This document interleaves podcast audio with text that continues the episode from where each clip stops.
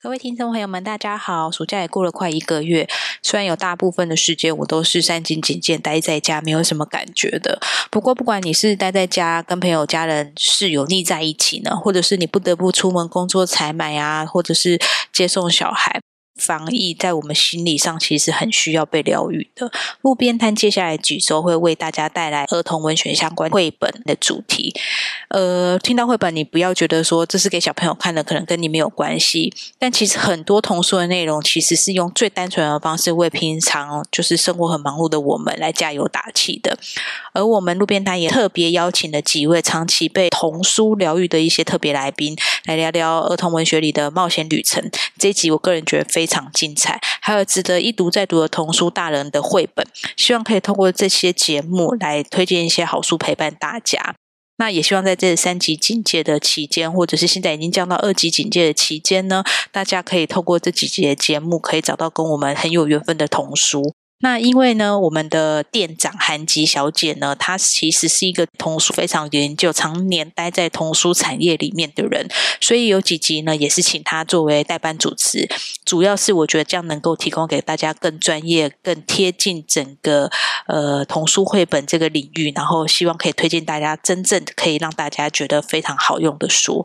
那这个主题结束之后呢，路边摊可能会收摊一段时间。这一年来呢，我们很谢谢大家陪伴我们，从有声书聊到各行各业，然后也聊到广播剧，聊到舞台剧，然后甚至聊到一些艺术疗愈、植物疗愈，然后还有现在聊到一些绘本的主题。那中间也当然穿插了很多我个人有兴趣的东西，比方说潜水啊、爬山啊这些的户外活动。很高兴大家陪伴路边摊一整年。那在这一年，我们也需要休息一下，然后我们想要呃，我们这一年来做所有心得，还有一些步骤、节奏再重新的调整。那也因为这段期间的工作，录了这个路边摊，我们成立了路边摊工作室，然后也非常非常感谢。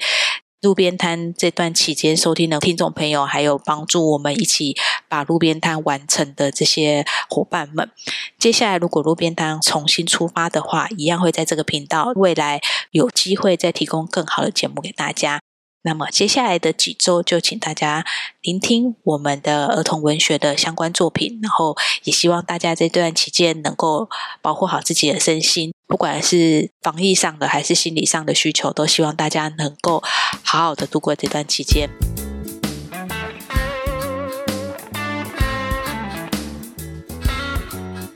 那我们今天邀请到的过路客呢是桑尼小姐。嗨，大家好，我是桑尼。桑尼今天要来跟我们聊的是儿童文学。我们在前两集呢，一集特别聊了绘本，然后请了韩姬小姐来跟我们聊绘本。那今天聊的儿童文学大概是什么呢？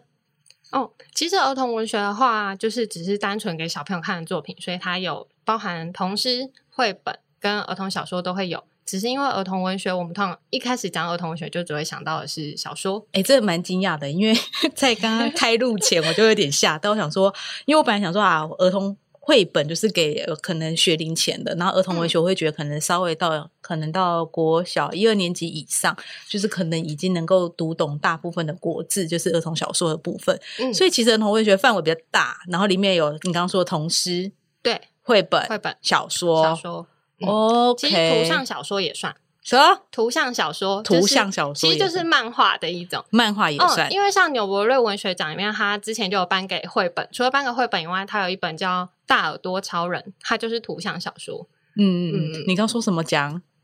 哦、纽伯瑞文学奖，我跟你说，他因为他是那个儿童文学专家，所以他会陷入他专家的领域里面。我根本没有听过这个奖、哎哦，这个糟奖糕的话，它其实是美国的一个奖项，那它每两年会颁一次。嗯，哎、所以然美后，国给全世界的吗？嗯，应该说他要是他有要是美国人，对，啊我记得你说我可被以确选的认一下吗？ 可以可以可以，就是他应该是要至少是英语系的作品才可以，哦，你说他必须是英文哦对，它必须是英文的。 ，OK，这样也才合理嘛，不然他怎么看印度文？是不是？自对，己他是讲因为他因为纽伯瑞一开始他是一个英国的书商，哦，对然后所以后必来须英语系的，对，啊它其实必须是英语系的。但是因为我记得我很久以前查的时候，它是就是有限定要美国公民的作品嗯才可以，但我不确定现在应该也还是好，嗯那呃，大家如果有兴趣的话，可以上去看。那听起来那是儿童文学蛮重要的一个嗯，是呃奖很项，重对要的嗯奖项，它有金牌跟银牌，所以得到那个就是什么意思吗？嗯、呃，畅销书的意思。 好，那要不要先请你先自我介绍一下，简单自我介绍一下好？嗯，我是桑尼，我主要的话是在儿童书店工作的。嗯，那在书店产业工作的话，大概七年多了。我很喜欢小朋友。那平常假日休假有空的时候呢，我会去家福带小朋友。哦，真的哦、对，你真心喜欢呢、我刚刚正想问说，对你啊我真是心喜欢哪一种小朋友？就是像一团肉球的 那一种，还是喜欢会动的那种？嗯，其实其实都喜欢啦，但是嗯，主要还是可以沟通的状态的小朋友，我比较能够掌握。就是我熟悉的小朋友是国小生，国小生对对对哦，因为三四岁小朋友很恐怖哎、我这样对讲会不会得罪到人啊？ 没有，我觉得很可爱，很可。爱啦，就是在在好的状况下是可爱的。对啊，嗯其实他们也没心机，那时候开始有一点小心机，你都会觉得那些小朋友的小心机超可爱 的。因为我讲过嘛，我们家小朋友那时候嗯姐姐跟妹妹，然后那时候呃，我我有个我们家有一些，反正小朋友就是那时候姐姐刚先出来嘛，然后因为妹妹刚出生，然后她就觉得备受冷落，她有一天她就把妹妹放到垃圾桶里面。 你知道，妹妹还在一个强暴的状态，然后她会抱小孩，比较大，大三四岁，然后她也才刚嗯你知道还在摇摇晃晃的状态，他就把他为了要让妹妹不见，他把妹妹放到垃圾桶，然后我们家垃圾桶还是可以盖的。然后因为等一下说盖子有盖起来吗？不是重点，就是一个婴儿盖不下根本放不进去 啊，所以他一放到那边之后，他就哇大哭之后，然后我那时候就想说，天哪，这什么心机啊！ 你就觉得小朋友超可爱。嗯 OK，好了，那我们先来聊一聊我们今天要聊的儿童文学呢。其实儿童文学里面范畴，你刚刚讲非常广，嗯那我们要从冒险女生开始。大部分儿童小说啊，它都会要，就是小朋友都会想要体验新鲜的东西，所以他们通常会需要冒险。那他们要冒险，第一个步骤就是他们旁边不能有大人嘛，你这才避对避免才大才有人办说法你不可以自由这样自不能那样对，因为大人都会跟你说你不能这样，你这不个要这对样你不能就是只吃喜欢的东西，或者是对对对对对你在路上要小心，不可以跟陌生人讲话，不然会很危险。等对，等哎、可是冒险就必须从这些地方开对，始，冒必须险就是跟一定会有危险，陌生人讲话，没错还。有跟陌生人走。嗯，所以他通常都会离开家里，或者是他是自己一个人的才有办法做这件事。好，那这边的话，第一本是这个，哎、大家可以，如果这一集可以的话，可以到那个 YouTube 上面看。YouTube 上面看的话，可以看到桑尼帮我们带来非常多的书。他现在给我们秀出来这本，在荧幕上这本呢，就是《绿野仙踪》，好可爱的封面 哦。 对，它这个是豆点出版的，然后它这边还有不知道大家，它还会有它的鞋子银鞋的，银色鞋子在对，银封色鞋面子在上封面，面上。那绿野仙踪的话，它就是典型的，嗯，陶乐斯他因为飓风，然后离开了他的家人，然后被到一个新的国度去，所以他其实他不是真的孤儿，他是假，他是暂时性的孤儿，这样不小心变孤儿。 对，不小心变孤儿，然后他要回家的一个故事。哎，《绿野仙踪》是儿童文学面我还算前几名喜欢的，但应该说我很少读儿童文学。为什么会这样啊？我对儿童是不是有歧视？我很坏哦。我觉得应该是大人都会预设儿童文学是给小朋友看的，对啊，嗯就会觉得他可能没有去一些人生哲学在里面。但是我最近发现，自从上次跟韩吉路的那个绘本之后，嗯我就想说，妈呀，所有人生都在里面呢、 对啊对啊超有哲学的耶！而且《绿野仙踪》里面其实也超有哲学的、啊。怎么就是说那我可以念那一段吗？好，请 请就请是请请，里面有一段是因为大家还记得里面有谁吗？就是狮子，对然后樵夫，对对对对，然后他们想要找的是心或者是勇气。对对那陶对乐斯想回家嘛？对，然还有后稻我们草人是不是？对，还有稻 草人，对，那稻草人是想要脑袋，对对对， 然后他还有跟他还有跟那个，就是他们有在争论说心还是脑袋比较重要。小时候就最喜欢问这一题啊，就对啊是你看完这个之后，你想要心还是要脑嗯袋？嗯嗯，对。然后，但是他后来不是他们有找到那个就是魔法师嘛？魔法、嗯嗯想要请魔法师帮忙，来，你念然一段后是不魔是法师就有回他们，然后他就说：“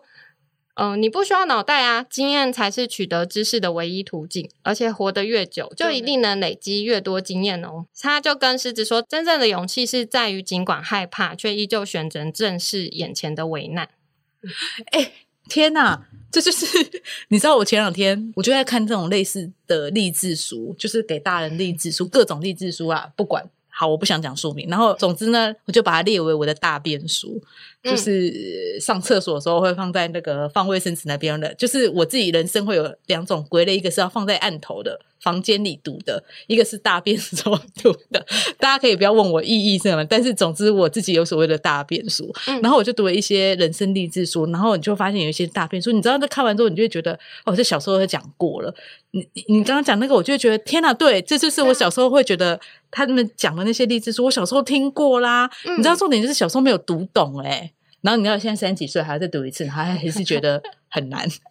所以还是可以从头回去再看一次。对啊，对啊，你这样讲完之后，我就觉得，那我干嘛买那些励志书？哦我我看那些书还比较有趣。这其实也是我喜欢儿童文学的地方，就是因为我们每个人其实曾经都是小孩，所以我们其实一定可以看得懂，因为我们都有体会过小孩的感觉，嗯，然后也还记得自己的小时候。但我们长大以后就会忘记那些道理嘛，对，所以你呃长大以后回去看，就是会其实会更震撼，因为你用很简单的方式去吸收到的那些东西。嗯嗯嗯，你刚刚提到说他是伪孤儿，就是对，他是伪嗯被孤儿。被变成孤儿的。嗯，嗯嗯对，那有真正的孤儿吗？有，啊有啊，那最有名、最常见到的就是长腿叔叔。长腿叔叔大家有看过吗？这本好美哦，在画面上看到这本就是有点像 Tiffany 是吗？对，Tiffany 蓝，对啊，Tiffany 蓝好漂亮哦。好，那你可以跟我们简单介绍一下长腿叔叔。哎，我是假设大家都没有看过，或者是大家都有看过，但是忘了。我知道大家年年纪也有，所以我们就简单讲一下好不好？好，那他就是孤儿朱迪的故事。他其实是在孤儿院长大的小朋友嘛。那嗯、呃他其实也很渴望家，可是就是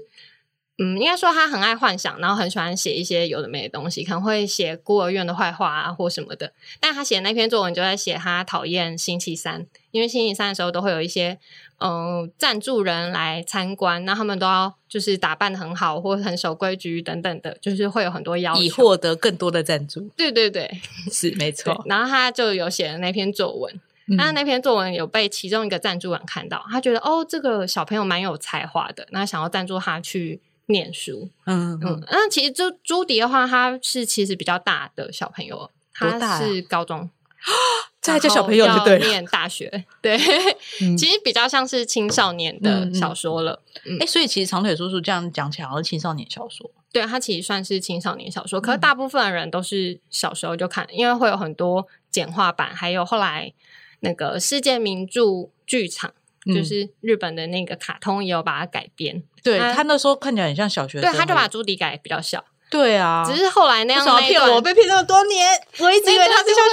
学生。对，可是那一段就会比较犯罪感， 对啊，对啊， 就是会想说长腿叔叔都这么大了， 对啊而且超有诱拐。对他有诱拐儿童之嫌， 啊哎、你知道后来还有一些韩剧啊，他们就用这个梗呢、对啊，就对啊是呃赞助了，然后你知道年长的叔叔，然后嗯，嗯好， 但实际上的长腿叔叔其实不是这样的，对啊，就是因为他已经大学，然后他们是大学毕业才在一起，然后里面的叔叔的确也不算太大，就是年纪、哦哦，嗯你你好像消解了我心中的一个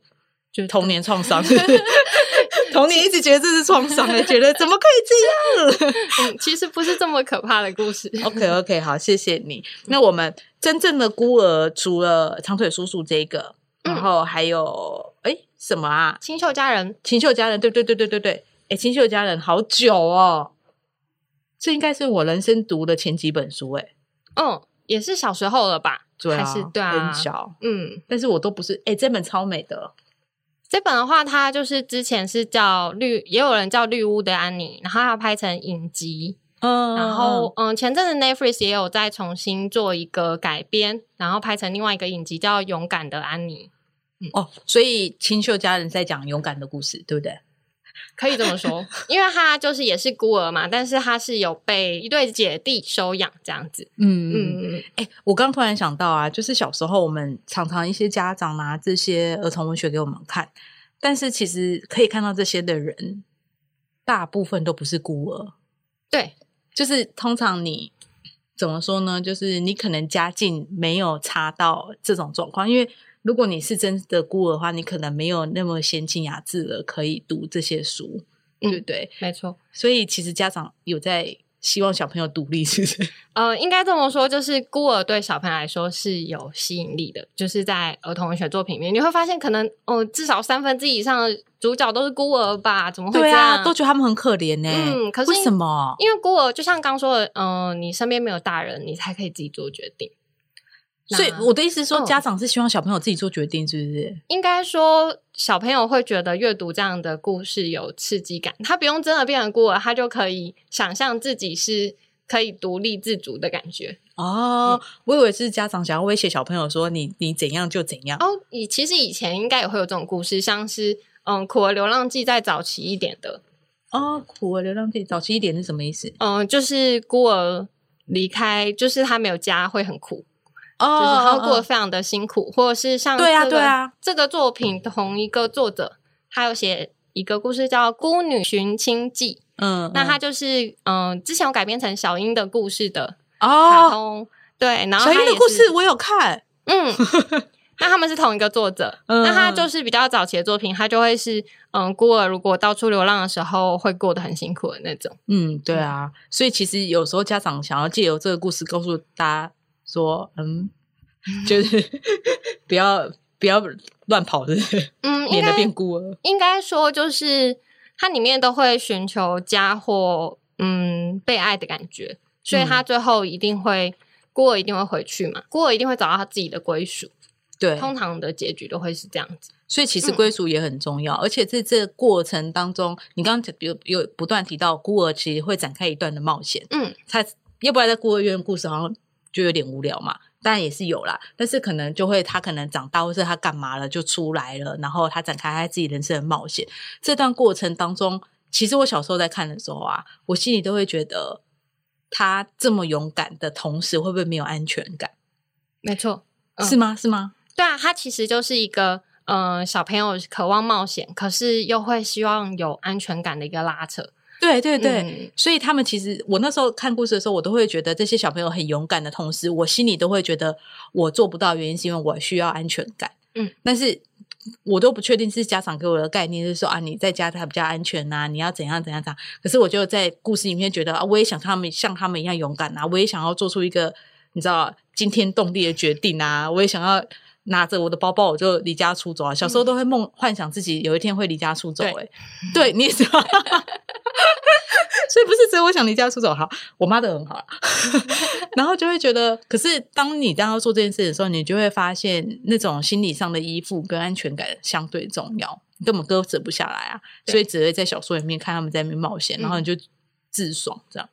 就就是其实就是要写给小朋友，就是这样的原因，就是因为要满也是算是满足儿童的欲望，就是他想要离家出走，或他想要没有人管，可是他现实上不可能，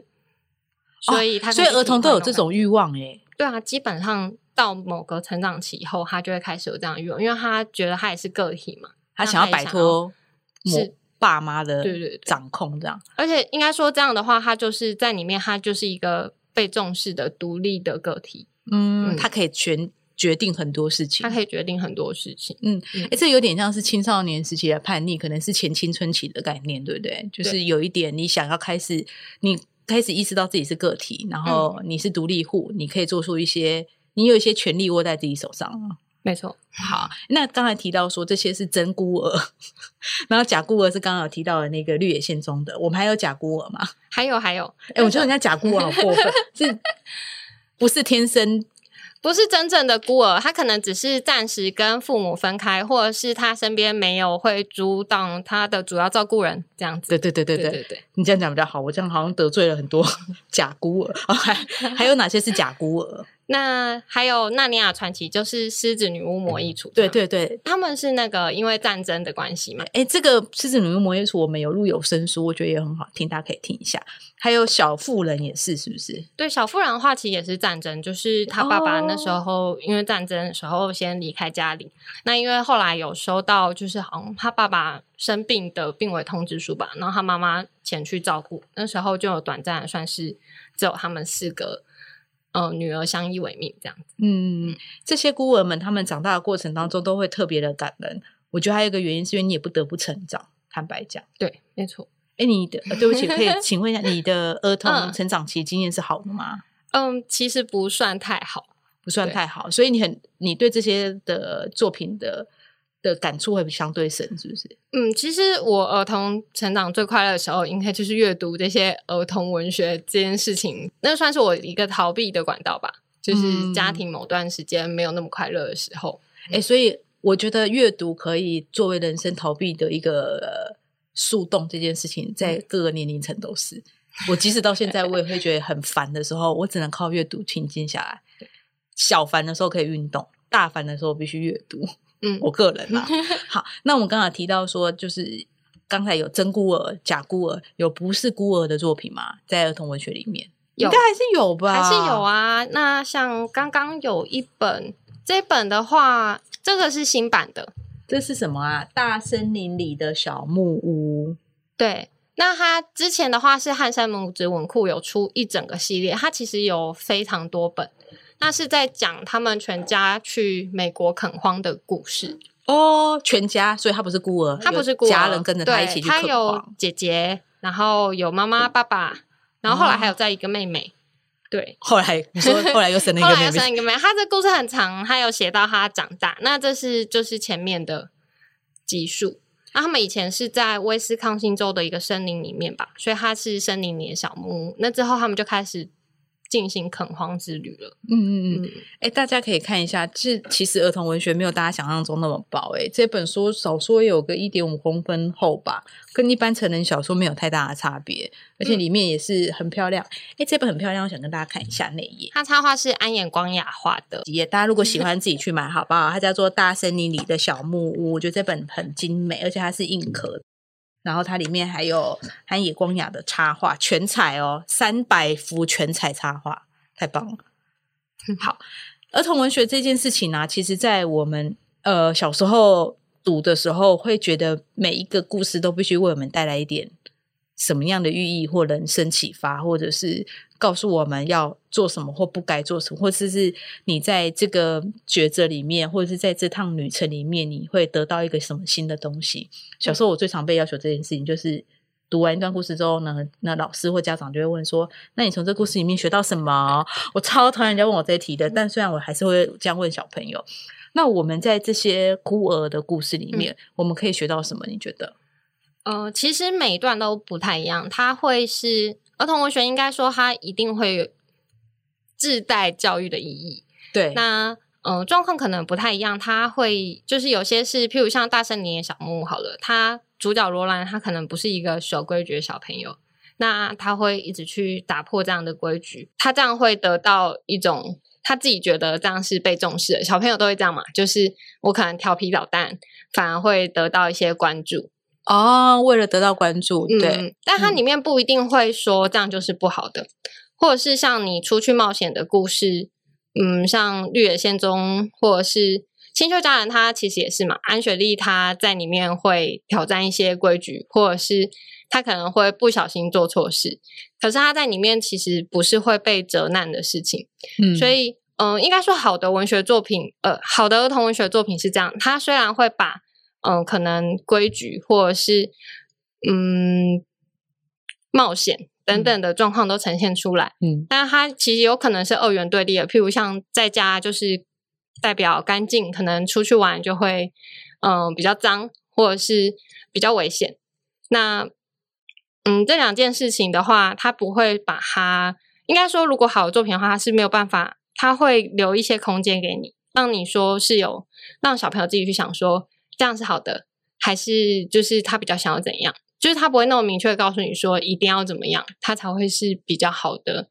也是大家通常印象会比较深刻的故事。所以其实这有点训练小孩子的独立思考性嘛，对对不对，没就错是不是告诉你说你在家就应该这样，就代表你必须这么做，你可以去思考一下怎么做才是更好的。嗯嗯，我觉得这很重要，因为我觉得小时候在看这些故事的时候，其实我很常读一读之后我就把它盖起来，那我就会想说，如果是我的话，我会怎么做？我超喜欢想这一题的。嗯，他其实就是我觉得大部分的作者啦，好的作者他都是希望小朋友可以自己去想说你想要怎么做，或者是你会怎么做才是对你来说最好的。就是遇到这种状况，我可以怎么做？如果真的套在现实生活中，我要去找谁帮忙？对对，就因为他可能会有个叔叔，隔壁好隔壁好叔叔，但是我可能现在跟隔壁叔叔也不熟，那我可以找谁帮忙？我觉得这些东西是给小朋友去独立思考的部分。可是关于安全感的部分呢，刚才有特别提到嘛，就是在这过程当中可能会不太有安全感，可是在这看书的过程当中，我们借由现实生活当中得到真正的安全感吗？对啊，就是通常大部分的小朋友，就像刚刚说的，他不是孤儿，嗯所以他平常就有足够的安全感了。那他看到孤儿的追求的时候，会开始孤儿通常会缺乏安全感嘛，会想嗯要寻找那个安全感。那他最后通常都会找到回去的地方，嗯，然后得到那个安全感感。只是中你间说的故事里的对主故事角里的主角，其实也通常基本上都会回去，或者是像找到亲生父母啊，或者是像清秀家人，他虽然是孤儿，可是他后来嗯在绿屋这个地方就是得到他的家嘛。嗯嗯嗯，哎、其实你这样讲的时候，我突然想到，有时候就比方说这些主角们，他们努力了这么久，终于找到自己的家，或找到自己的爸妈，而你现在已经有家，你有爸妈，你要好好珍惜，或者是你要呃知道说这是你拥有的， 嗯就是会突然会让小朋友觉得说，我有爸爸妈妈疼我是很好的事情。然后还有另外一件事情，也是我觉得常常在读这些作品的时候，我会希望小朋友感觉到就是所谓的同理心。嗯嗯，就是他们在读的过程当中，我会觉得同理心的发挥蛮重要的。如果他们没有同理心的话，也会觉得好像无法，你就无法融入情境啊，这也是一个点啊。嗯你没有同理心，你就会觉得那些冒险故事好像跟你有点太无关。嗯，我倒觉得比较像是这样，就是嗯，它会让你有想象力，嗯然对后对对，其实我觉得某种程度同理心其实建立在你要先有想象力这件事情上，你可以想象对方的情境，他会遭遇到什么样的困难，然后所以训练想象力的同时，其实也更是增进同理心的一个方式。这样对对对，没错。你今天想要特别跟我们聊的，还有一个叫做天使雕像，是吗？哦，对，那天使雕像就讲到刚说小时候有没有想离家出走，有啊，谁不想啊？是不对是所有有意识、大脑发育到一个程度之后，都会觉得我要啊离 家？好，那就是，嗯，像这里面的主角他是克劳蒂，克劳蒂他其实就想离家出走。那，嗯，他离家出走的时候，他没有，他是一个很既很谨慎的小朋友，嗯，所以呢，他不是马上就背着包包就冲出去的那种离家出走哦，他是觉得，哦、我们家家事分工不公平，她是长女，然后他们家家有四个小朋友，嗯。那他就会一直觉得家里总是有一些不公平的事情发生，就像她是长女，她就要做比较多的事，她很不满意，是，那她就想要离家出走。可是她也知道，她已经足够大到她知道说不可能直接就背着包包就跑掉了，那这样还要怎么过生活？那哎有然这个概后念了就 对了。对对对，然后它里面有一段就是，嗯，我想要念一下，说他为什么决定他要离家出走到一个地方。克劳蒂知道自己绝不可能采取传统那种背上背着背包，然后怒气冲冲离家出走的逃家模式。他讨厌不舒服的感觉，连野餐时的不干净和不便都令他无法忍受。草丛间四处飞舞的昆虫，以及被炙热的骄阳融化掉小蛋糕上的奶油，这些都足以叫他发疯。因此，他决定这次的俏家不仅仅是从某个地方逃走而已，他要逃到一个更大、更舒服的地方，而且必须是室内，最好是个美丽的地方。这就是为什么他决定选择纽约市大都会博物馆的原因。哦对，还有选择地方耶，对，然后他跟他就是选择到博物馆里面， 不错哎，我觉得是对好有去处哎，对他住在博物馆里面。太然好后了吧？那他是找他的弟弟杰米一起。那为什么呢？因为杰米最有钱，他帮他存钱。哎，刚才我看到这 书封上面有讲，有提到这本《天使雕像》这本书是一九六八年美国纽伯瑞金牌奖，就是你刚提到那个很厉害的美国奖项，对不对对，这本书是有得奖的，所以呃，如果我觉得有兴趣的同学朋友们可以去看一下。听起来他是聪明的离家人呢，嗯，他是《聪明的离家人》这个作者，他叫柯尼斯伯格。他的作品的话，小朋友其实都很聪明。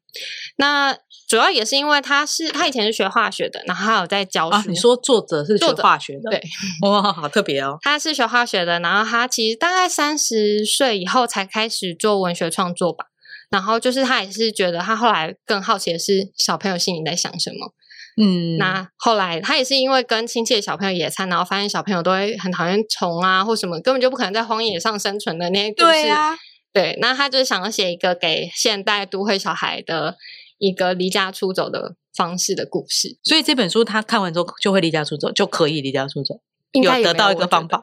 没有啊 OK，我想说这样也 太惊悚了吧？那时候它里面是有，因为一九八六年代的时候，那时候的都会保，应该说博物馆里面的保全没有像现在这么发达，就是它嗯可能不会有警铃啊，或者是就是一些什么红外线触控这，我不知道我想象的。 嗯嗯，所以他们其实是真的躲到博物馆里面，他们就是闭馆的时候会躲到厕所里面，然后会踩，他会就是克劳地还会交代弟弟要踩在马桶上面，因为他觉得警卫会看脚，他不会不一定哦，会把好门聪明推开， 哦！所以他要看里面有没有还有没有人这样子。嗯嗯，对，所以他们都会到快要闭馆的时候呢，就躲到那个马桶上面，然后等警卫走了以后，所以他觉得警卫不会把一间一间门都打开，对不对？对对对。 ，OK，好那事实上，警卫呃，在里面的话，事实上警卫也没有。不过嗯以前的我是会的，那、但是也可能也是因为小时候看了这部作品，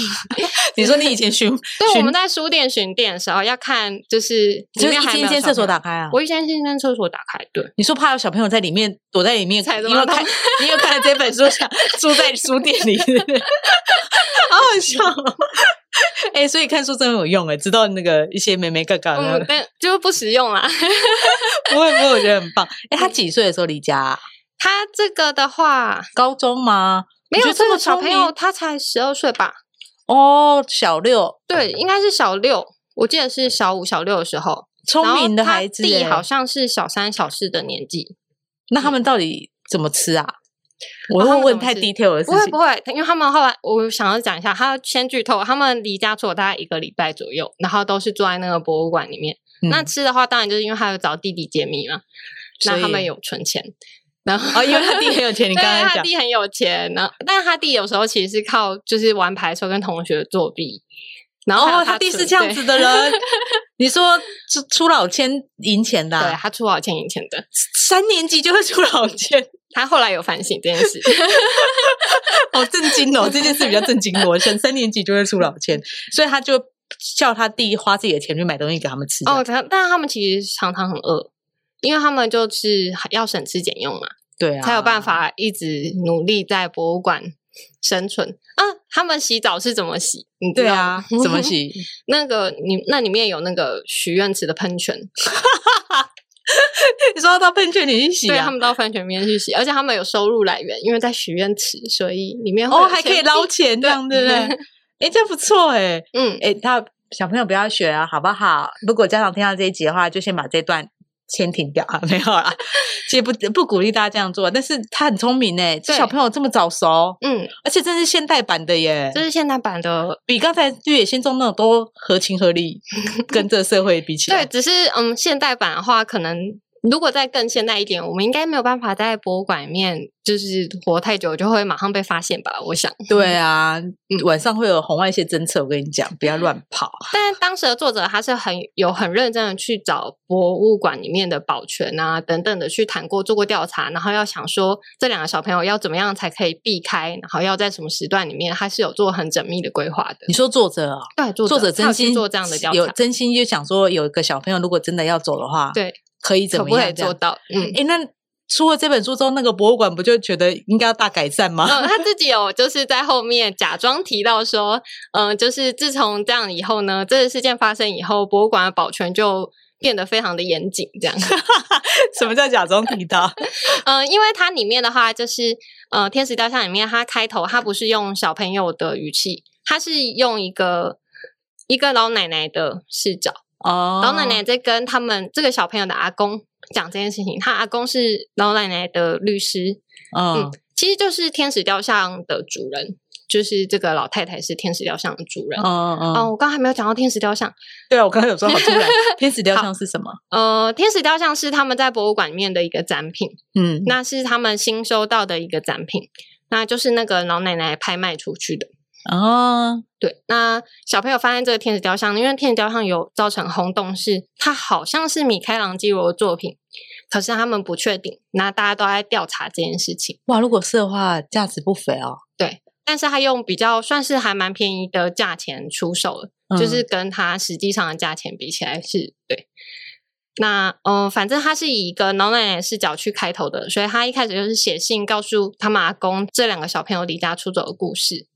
所以他的视角是从一个大人的视角，然后会跟他的阿公讲话，中间会穿插一些老奶奶说的话等等的。我想问一下，你说他在里面一个礼嗯拜，后来是怎么出来？自愿出来是被发现，这样会不会破梗？哎，这样会破梗，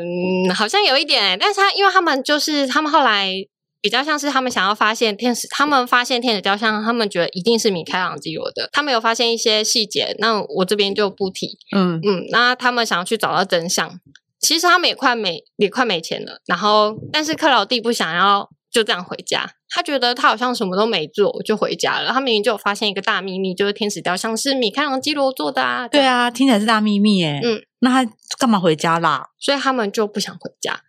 那他们在最后一刻的时候，就决定去找这个拍卖天使雕像出来的人，就是那这个个老老奶奶奶就是对主述者这样。对对对， OK OK，好，不要破梗啦，听起来蛮好看的故事哎、嗯，很好玩。就蛮冒险的耶。而且他怎么知道是不是啊？我也好好奇哦，小朋友如何判断是或不是？他有发现一个大秘密，对，还有发现一个大秘密，因为他们住在博物馆里面哦。所以可以知道比较多秘密这样子。对，就可以听到看到一些秘辛这样子。可能要看了以后才能说。嗯 OK，好好好。你刚说这个作者嗯是科尼斯伯格，对他还有其他类似的作品吗？他是当代比较厉害的呃儿童文学家是吗？嗯，他那一年刚说一九六八年的金牌奖嘛，对啊，对，然后他哦一九六八多久啦？这是几年呐、啊？其妈呀实其实蛮久了。我算数不好，大家自己算一下啊。那那一年的，就是我刚刚有说纽伯瑞有分金牌跟银牌，嗯，然后这个是金牌，这个是金牌啊，金牌。然后等我一下哦，对，然后另外一本呢是银牌，也是他的，也是他的，同一年。他根本就买通评审啊， 没有啦，好厉害哦！他写两本都他写两本，那金银奖嗯那一，年都是他们，对，那那金银奖都是他。也太强了吧！然后他后来还有出别本，也有得到，就是也是牛伯瑞的奖，是《沉默到顶》。那是讲什么样的故事？《沉默到顶》的话是讲就是算是嗯、呃爸爸再婚的故事，他他的故事都蛮现代的耶他，故事都很现代，他有去切入小朋友的心理，然后符合时事就对了。我觉得他们比较特别，就是他跟等一下要讲的作者一样，就是他很重视小朋友，他没有觉得小朋友就是不懂事的，啊，你把它当做一个有独立思考性的没错生物存在，是的，所以不是一个什么都听话的人的动物而已。对，然后也不是就是什么都不懂的人，嗯，哎、我觉得这点很重要哎，因为我觉得常常听到很多人跟小朋友讲话，都用一种你什么都不懂，嗯所以我来跟你讲什么。但是我觉得他们其实都懂，好不好？只是他们不太会表达跟，就我觉得是有种一些东西在他们心里的。嗯，而且它里面我不太确定，有点不太记得是哪一本了。但是它里面也有提到，有一次就是说小朋友就是说他还蛮喜欢这个大人的，因为这个大人不会特意变身跟他讲话。对，嗯，大人跟小朋友讲话都 会，要不要慢慢？要不要去头头？去头头知道什么意思吗？出去玩对不对？对，就是去头 头。我跟我家狗会这样， 那跟我们家的小朋友就是要不要出去玩， 很凶。好好，对，所以其实我觉得有时候小朋友蛮需要这种被平等对待的。嗯，我觉得那个视角也是、欸，就是常常大人会这样在看小朋友，就是嗯仰哎、俯角看小朋友。对啊，就是对我觉得对小朋友来说，在心理上也是另外一个压力。好，那你刚刚讲了，还有另外要谈另外一个作者是谁啊？哦，是那个《小侦探艾米尔》的作者，他是耶里希·凯斯特纳。哎，今天桑尼真的带非常多本书来耶，妈呀，到底是怎么来的？ 你把整个书店搬来？啊，这本的话，它也是它是小麦田后来重出的版本了，它是经典版，小侦探艾米尔然后它还有出系列，系列这个是艾旧米版尔的。对，哦，艾艾米米尔尔汗和三胞胎。哎，这两个是是同同一个出版社吗？不同嗯不不同哦同。我想说也差太多了。对，它其实这是就一开始的版本，然后小小侦探艾米尔这本的话是小麦田后来重新出版的。那，OK，这本书刚出的时候，其实也是在它也是比较早期的作品了。那它那时候也是很轰动，然后有改编成电影，而且不止一次。哦，哎，它上面写是安徒生奖得主，欸没，错，它也是一个很重要的奖项，就是嗯，也是两年一次。嗯，那它是选作者的，它其实有点像有些人会说是儿童文学界的诺贝尔奖这种等级这样。哦，它是选作者哦，对，它是选作者，所以不是说你今天写出一个好作品，你就能得奖，而是你要持续有创作，是不是？还对，是持续要有创作。哦，是是，我现在才知道这件事。哎，OK OK，诶所以这个是作者是谁啊？耶里希凯斯特纳，对，他是个德国人。你想跟我嗯们介绍他吗？对他的嗯话，他其实跟刚刚那一本柯尼斯伯格写的很像，就是呃，他主述者是作者自己， 哼，那作者会跟读者讲话这样子。好酷哦！你在书里就突然作者现身这样对，子，读作者就会一直在跟你一直在跟你讲话，可是你也不会觉得他很烦，也会觉得他很好笑，就有点像有一点口白的感觉。然后他他就会可能各位小读者，我可能根本就没想到要写艾米尔的故事，可是怎样怎 样的，然后就不小心写出来了。对 之类的。然后他还会先做一个就是出场的介绍，你好可爱哦，可以看到吗？那这个的话，他就是可能介绍艾米尔本人呐、然后介绍他妈妈，就是主要角色，然后还会介绍一些背景，譬如像重要发生的地方，像火车或者是银行、饭店等等的。嗯然后我想要念一段银行的，他在介绍银行的时候就有讲说，呃银行是干嘛的，哦因为他就是小朋友可能不知小时道候，不知道，哎，对耶，对但是没有想过这一 题。然后他就说，如果你想把美金、瑞士法郎或意大利里拉换成德国货币，也可以在这里兑换。偶尔呢，就会连夜里都会有人到银行来，虽然在那个时间里银行没有人可以替他们服务，但他们可以自己动手。啊，什么意思？就是他会有这种小幽默在里面，就是意思是抢劫犯嘛，对就好好 笑是哦小，偷傻眼。小偷会来银行。这样嗯，对。哎，你刚刚是说为什么想要聊，特别想要聊这个作者？可以嗯跟我们讲一下。这个作者的话，他应该是那时候比较少见，嗯，一样他会把儿童算是比较聪明的，因为他是小侦探嘛。那他们哦他算是比较早期的儿童小说，嗯也是很多比较年纪比较大的人第一本看的儿童侦探小说这样子。哎，我觉得小朋友看侦探小说真的很不错哎。对啊，而且它其实很简单，不会到就是你会觉得说看不懂他在干嘛。那你就算不知道，没有办法跟他一起推理，但你还是有办法得到乐趣。对对嗯对，我觉得蛮有趣的。那我们在谈这个儿童文学的时候啊，像是《哈利波特》这种东西，嗯，它算吗？哈利波特也算啊， 《哈利波特》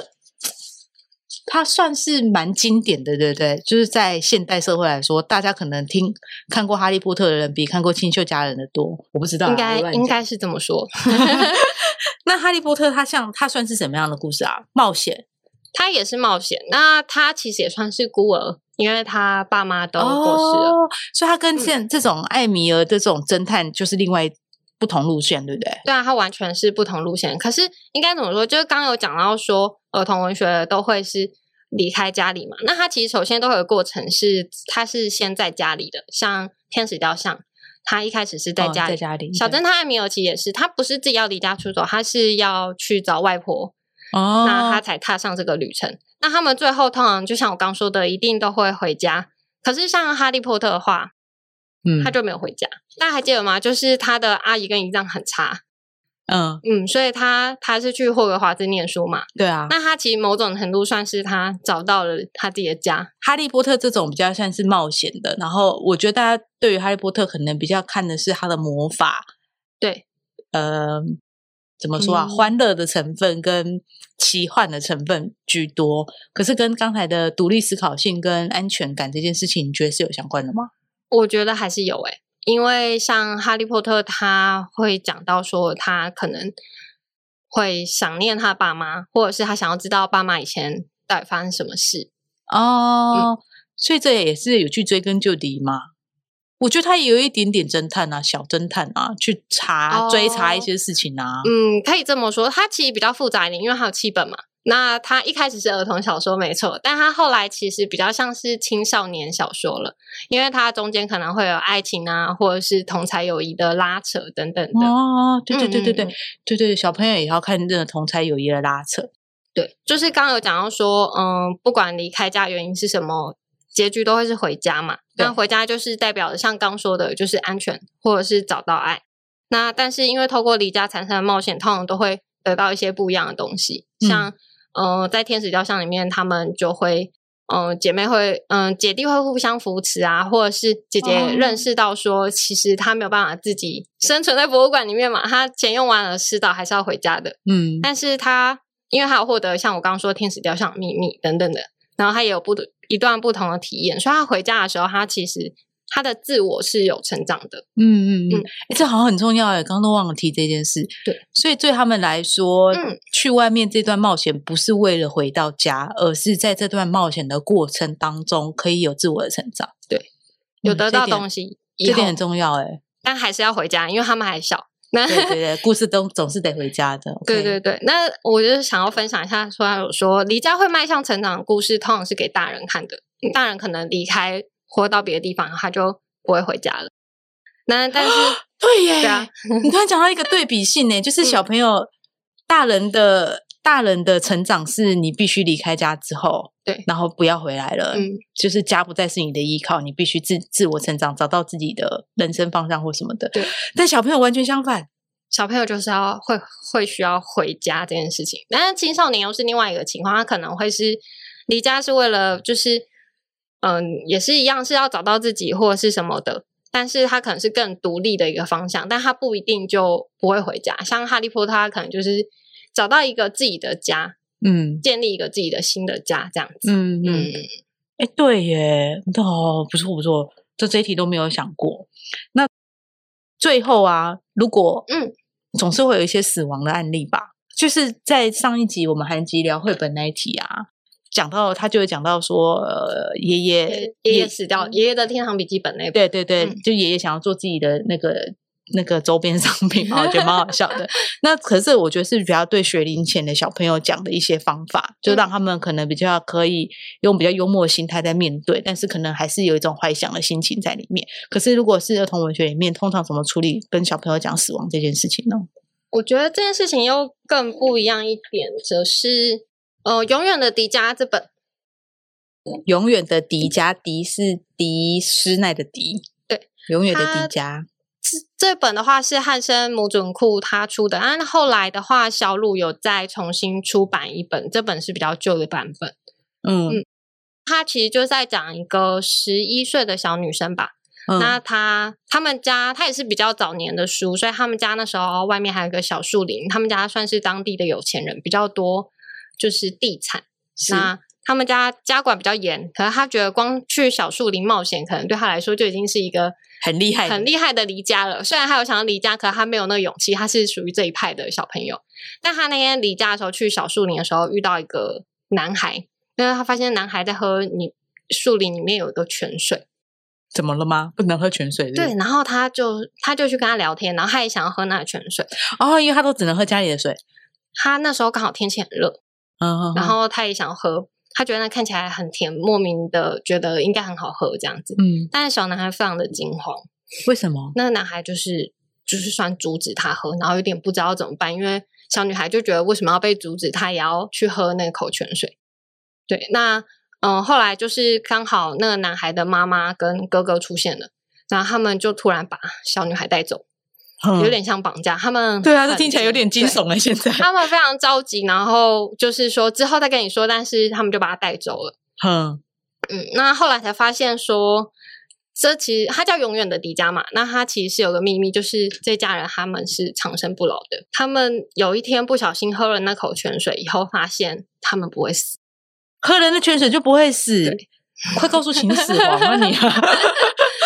所以呢，小朋友后来有那个那个小女孩有喝吗？没有，他嗯，们小女孩有没有喝？可能大家要看了才知道。哦但是呢，她主要是想他们想要跟小朋友解释说，那口泉水是长生不老泉水，但是他们觉得喝了其实是诅咒。那小朋友觉得很奇怪，哦你不死掉不会死掉，不是很好吗？对啊，小朋友都害怕死亡，人也是啊，大人也对啊，是，对啊。那它里面其实就有讲到说，他们因为长生不老，所以他们永远都保持那样的形态，然后怎么样都不会死。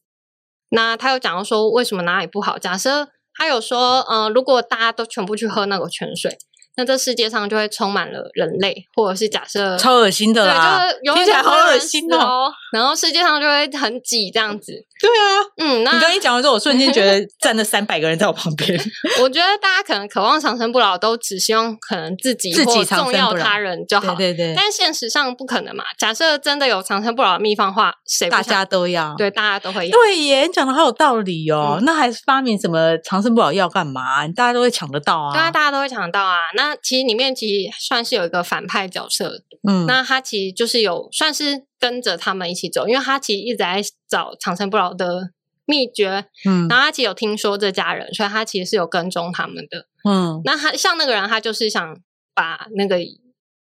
泉水拿来卖，但他就有说他可以卖给比较高级的人等等的。那他嗯其实就是就没有想要这个过意滤识一些被长可以长生不老的人的人对种，对这样对对嗯但是其实，嗯、他们迪迦的迪，嗯、这个永远的迪迦就是长生不老这个家庭，他们其实因为已经亲身体会到长生不老的感觉了，那他们会意思是说，其实死亡才是比较好的。为什么？那他要解释这一段，他就有跟小朋友说，我想要念一段。好的，然后小朋友那时候小朋友叫丁威，他丁威就说他不想死，但他就说不会的，你现在不会的，你的时间还没到。但是死亡是转轮的一部分，就在诞生的旁边。一个人不能只挑选他喜欢的那些，而不管其他的部分。参与这全体本是一种福气，只是这份福气却跳过我们迪迦。生活虽是一种沉重的工作，但落在一旁，像我们现在一样，不但无济于事，而且一点意义也没有。如果知道如何爬回转轮的话，我会马上爬回去。你要活着就不能脱离死亡，所以你不能把我们目前这种情况叫做活着。我们只是一种存在，如同路旁的石块一样，是一种简单的存在。好伤心哦。他讲的好有道理耶。然后他，真的只是存在耶，所以生活嗯啊对他真的没有意义啊。因为他没有死，就不会有活啊。所以就必是须要对有死才会有所谓的活着这件嗯事情。哦，他怎么那么厉害？我觉得他用很简单的方式去跟小朋友讲说，死为什么一定要有死亡，或者是死亡是不可避免的事情。嗯， 然后、那看这个故事的时候，其实也蛮伤心的是。后来因为小男孩很喜欢那个小女孩，然后他其实有给他帮他留一罐泉水，然后有交给他，跟他说：“那等到你十七岁的时候，你可以喝下这个泉水，我们到时候就可以一起，就是一起起不死生活，是不是对，一起不死，对。” 这是一个恋爱故事吗？ 哦，那就要大家自己去看喽。就好是小女孩到底有没有喝？对啊，嗯到底有没有喝？好好奇哦。如果是你会喝吗？应该不会喝吧？真的吗？可是喝了就要停在这了，而且你就是 这不能自杀 吗？啊，他们有试过，死不了。 真的？对对对，它里面也有写说他们因为很渴望，就是因为他们可能活几百年了嘛，死不了也太惨了吧！死不了是诅咒、对啊，欸。长生不老就是死不了啊。我有长生不老，就是你不要发生意外，寿命会延长，但是你发生还意是会外死，对， 那可能比较好，那泉水设定要改一下才可以。 OK，我对长生不老的定义不跟他不太一样。嗯，所以我们在这些冒险的过程当中，有些东西小朋友能够理解，但有没有是呃，就是他们可能理解起来会有困难的啊？哦，我觉得其实像刚说永远的迪迦，她嗯其实算是丁薇自己这个小女孩，她自己去体会到了这件事情。可是她，因为她你们还记得她刚刚被绑架吗？哎，对然耶，后 对，那她她的爸妈或家人都会很担心这件事。可是她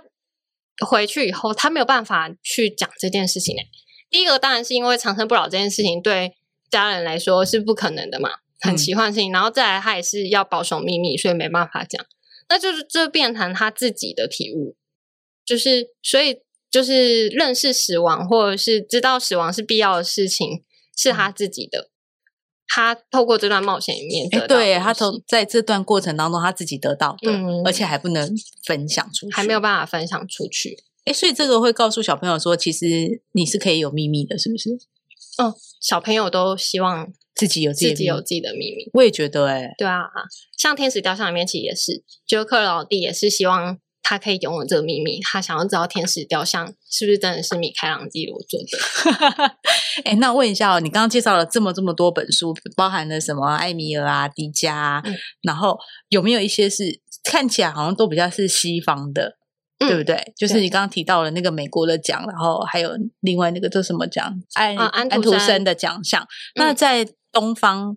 比方说日本、韩国、台湾、中国大陆，嗯这些有有这样的文儿童文学的作品有吗，儿童文学作品，可是它就会比较不一样。那其实这也跟东方和西方看待小朋友，现在当然会再更进步一点。不过一开始的话，嗯，东方的观念比较会是对小孩不会当做他是一个主体性的，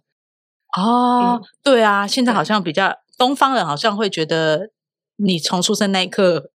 就就偏向独立了，对这样对。对， 就是台湾会觉得你可能二十岁之后才能独立，嗯、就不太一样这样子。嗯，那所以他呈现的作品也会变得不太一样有吗？你可以帮我们介绍吗？哦。有带我吗？先有，耶，那我先拿这本是《晴空小四郎》，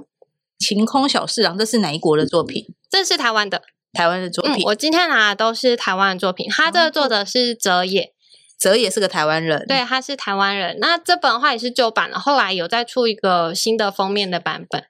那这里面的插画也很美，它是糖嗯糖帮他插画的。糖糖，嗯我来翻一页给大家看一下。那大家可以看到它的就是风格，就是比较东方系列。那它这本其实是在讲鬼，啊，难怪我觉得画面有 点阴哦就暗是沉，很大家看一阴下。沉， 对，对啊，我刚刚有说这个图好有点恐怖的感嗯，觉。他是一个小男孩要去救他妹妹，因为他妹妹被鬼将军抓走了。那但是他就是突然来到这个世界，他其实有点想不起来原本发生什么事，可是他记得他要去救妹妹这样子。哎，那嗯这个给小朋友看好哦。其实可以耶，我觉得。那他其实没有把鬼讲得很恐怖，然嗯，后嗯会有很恐怖的一面，但不会恐怖到，因为它是一个有点幽默的故事。有点然后幽默的鬼是不是？ 对，有点幽默呃鬼。它其实宗旨就是鬼其实并不可怕，鬼可能其实都是因为失去了某些东西或受到某些伤痛，然后他们很执着这件事情，然后所以才变鬼，或者是才没有办法，哦才没有办法离开鬼的形态。所以要告诉小朋友不要执着，然后不要有这些嘛。嗯、也没有，应该是说想要让小朋友更能同理这些事情，比如像哦是每个人都会有自己的伤痛。等等嗯的，那他的伤痛有没有办法有人帮助而度过难关，而离开这样的困境等等？哎、其实可是小朋友看这个不会惊啊、你觉得？我觉得还好哎、因为他很幽默，是不因为是？它很好笑，它可以我想要念，好啊，呃，应该说它它里面还有一些神的概念，像灶王爷里面就有一个是那个炉灶的灶，那灶王爷就因为他很无聊，就是没事做这样子，他已经活了可能千年之类，然后都在看就是这些鬼，他也喝了泉水 的，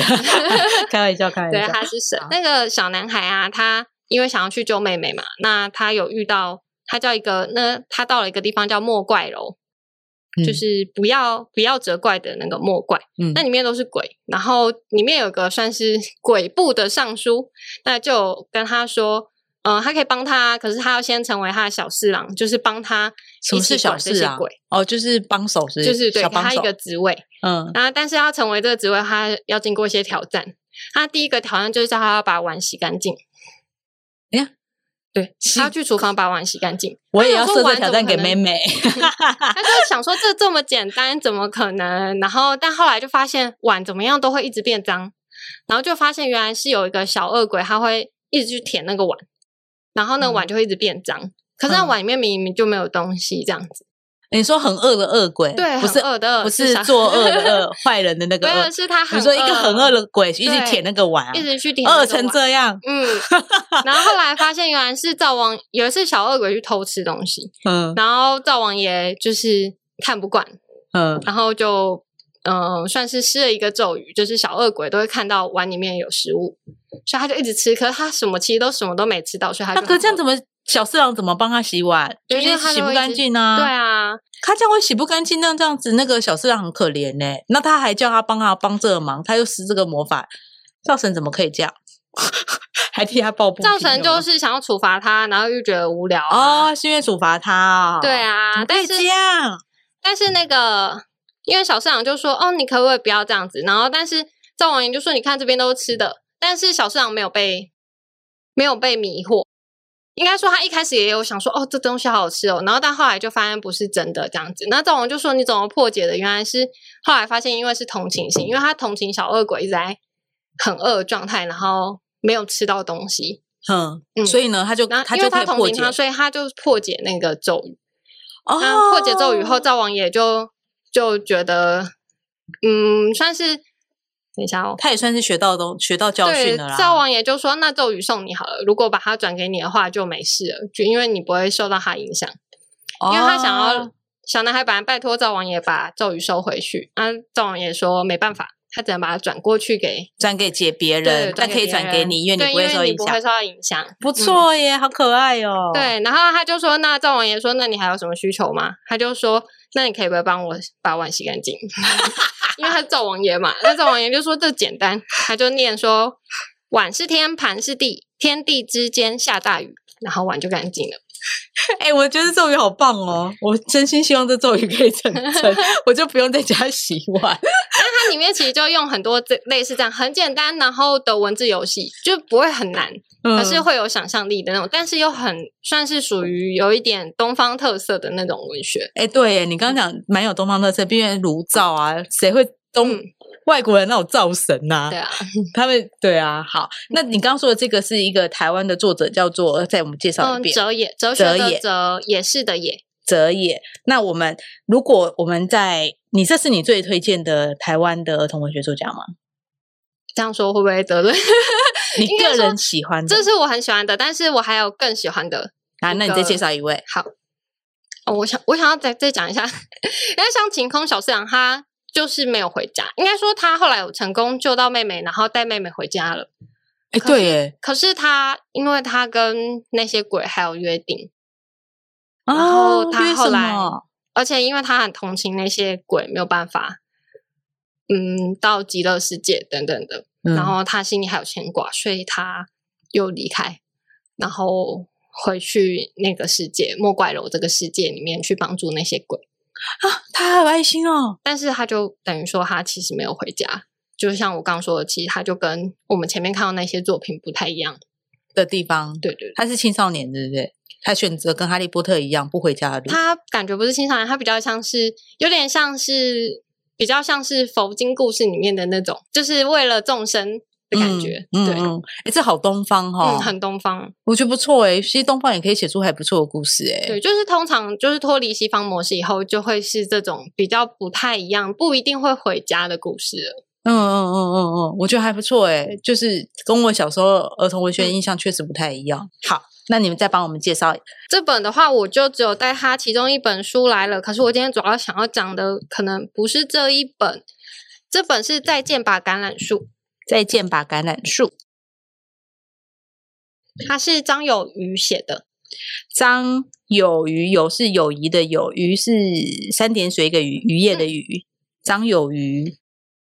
他一嗯那定小时候的外号叫鱿鱼吧？ 我想但是他这个作者他写非常多嗯儿童文学作品，他也是一样，他不止绘本，也有小说等等的，嗯，就是然后青少年小说也有，他其实也有写剧本。然他后是台，湾人，他是台湾人，他大概几岁啊？他现哎在这样我问不确定哎、不确定。好，啊因为嗯这感觉听起来还蛮蛮多产的。哦应该有四五十了吧 OK，好。张有余他写过什么东西？那种。这个再嗯见吧，橄榄树。再见吧，橄榄说话主要是他写他自己的成长经历为主的一个故事。嗯那主角其实是橄榄树，他用一个树的树是主角，然后他去叙述这整个故事这样子。树当主角也太累了树吧是？视角，他用树的视角去看这家人的故事，哦或这家人跟他嗯、呃小朋友跟爸爸的故事，或跟他们家狗的故事等等的，就是树的视角去看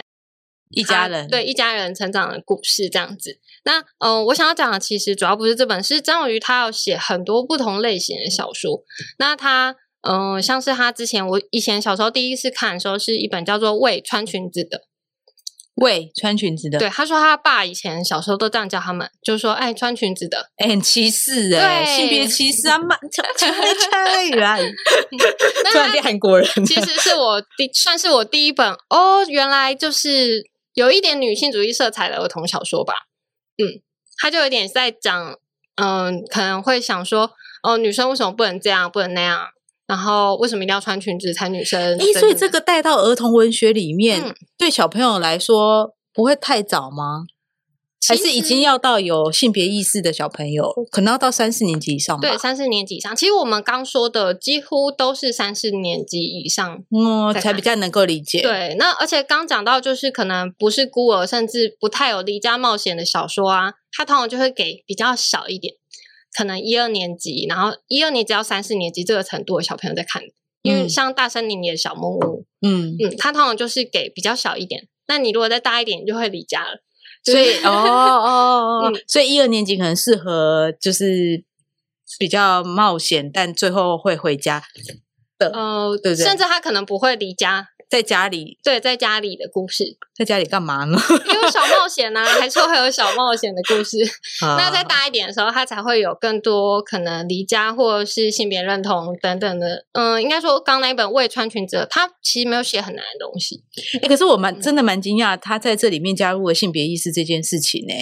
我但我觉得那嗯我觉得是好的。那等下会更惊讶， 好，那你说你说，因为他还有写一本叫做《今天好吗，公主殿下》。那他其实是在讲十五岁的小朋友吧，他未婚怀孕的故事。十五岁有点冲击 我啊，但这其实的确是以前还是会有发生的状况，我不确定现在的状况有没有比较好。但是早期的话，的确是有这样的情形。嗯，但我觉得这还是会需要练习的，没有错啦。就是对不对？跟小朋友讲这件事，很需要嗯练习啊，关于死亡、关于性别，然后关于怀孕，嗯这些我觉得都是需要好好讲。但是，呃，对啊，需要嗯练习，不是天生会讲话。对，不是天生会讲。但是我觉得有个选择也是可以，呃，你们同时都有看，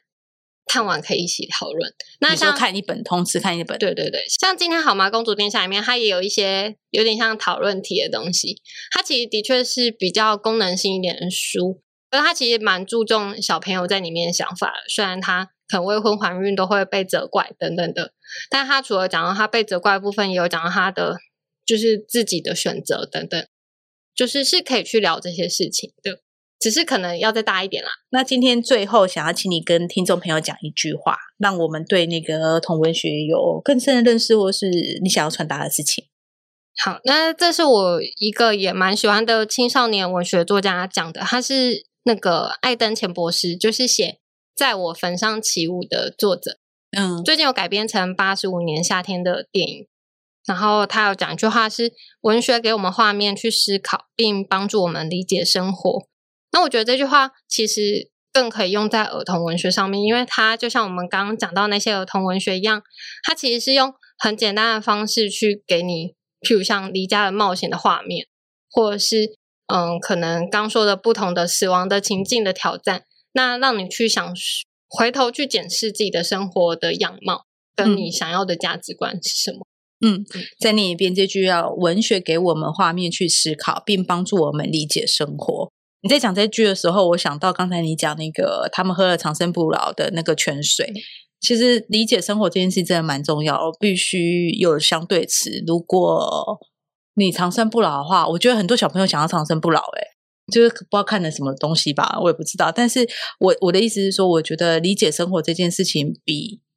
永久活着这件事情更重要，对对不对？所以我们透过文学去理解我们的生活吧。谢谢你，谢谢桑尼，今天真的得到好多东西哦，而且书爆多了。大家 如果可以的话，就看 YouTube。那如果不行的话，我觉得听纯听声音也是很 OK，因为他都有帮我们介绍到很多的嗯故事。谢谢你，所以谢谢大家，谢谢大，家，拜拜拜